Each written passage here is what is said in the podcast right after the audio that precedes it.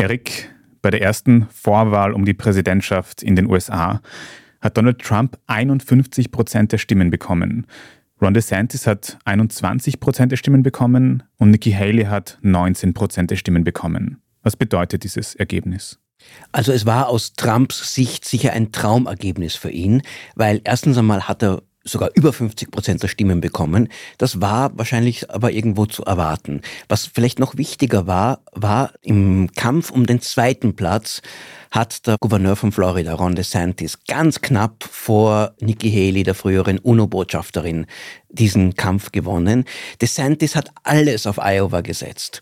Das heißt, wäre er auf den dritten Platz zurückgefallen, hätte er wahrscheinlich ausscheiden müssen. So wird er im Rennen bleiben, ohne dass er wirklich eine Chance hat, Trump gefährlich zu werden. Und damit die Anti-Trump-Stimmen werden sich weiter aufteilen auf DeSantis und Haley. Und wäre es ein bisschen anders ausgegangen, wäre, sagen wir, Trump unter 50 Prozent gefallen, hätte Haley den zweiten Platz gewonnen, doch mit einem deutlichen Vorsprung vor DeSantis, dann wäre es möglicherweise die ganze Vorwahlkampf auf einen Zweikampf zwischen Trump und Haley hinausgelaufen, wo Trump noch immer der haushohe Favorit wäre, aber die nächste Vorwahl, die stattfindet kommende Woche, ist ja in New Hampshire und dort hat Haley ganz gute Chancen, zumindest einen respektablen zweiten Platz zu haben, weil dort diese Wählerinnen und Wähler sind sehr unabhängig, sind nicht so religiös, da wird sie mehr Unterstützung bekommen. Die dritte Vorwahl findet in South Carolina statt. Das war der Bundesstaat, wo sie herkommt, wo sie mal Gouverneurin war. Also dann hätte es vielleicht eine ernsthafte Rivalin gegeben für Trump. So gibt es das nicht. So ist Trump alleine eigentlich vorne und Haley und DeSantis werden es miteinander noch ein bisschen ausfechten und am Ende werden sie beide ausscheiden müssen. Es stellen sich auch immer mehr der republikanischen wichtigen Politiker, Abgeordnete, Senatoren, Gouverneure, alle möglichen hinter Trump, die springen auf den fahrenden Zug auf. Der vierte Kandidat, der noch irgendwo ein wenig im Rennen war, war der Unternehmer Vivek Ramaswamy, der Trump sehr ähnlich auch agiert hat. Der hat jetzt auch Trump unterstützt. Also es gibt kaum noch eine Chance, dass Trump diesen Kampf um die Nominierung nicht gewinnen wird. Das muss ich nochmal nachfragen. Du wirkst jetzt überhaupt nicht überrascht, dass Donald Trump so einen enormen Vorsprung hat bei diesen Vorwahlen. Naja, das hat sich ja schon abgezeichnet in den letzten Wochen und Monaten aufgrund der Umfragen, auch aufgrund der Stimmung.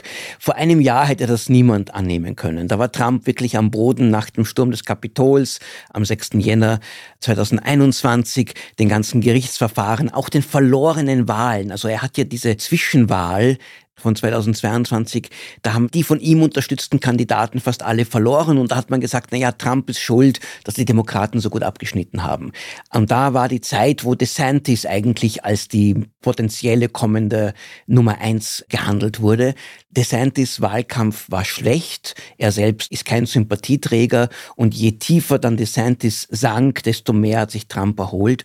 Und wenn man jetzt diese Stimmung in der Republikanischen Partei beobachtet, und das hat sich ja noch verstärkt in den kommenden Wochen und Monaten, Trump wird von der Basis wirklich geliebt. Er ist eine Kultfigur geworden, eine Art von Guru. Es ist egal, was er sagt. Seine Reden sind zum Teil inkohärent, aber sie sind voller, voller Hass, aber auch voller Emotion. Und die Leute kommen dorthin einfach, um ihren Helden dort zu feiern.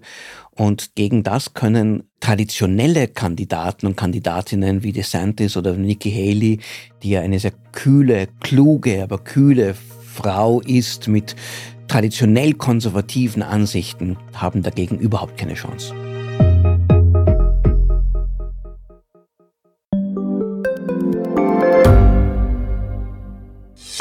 Hat Österreichs Politik ein Korruptionsproblem? Wie wird der Ukraine-Krieg enden? Und warum wird alles immer teurer? Ich bin Tobias Holub. Und ich bin Margit Ehrenhöfer.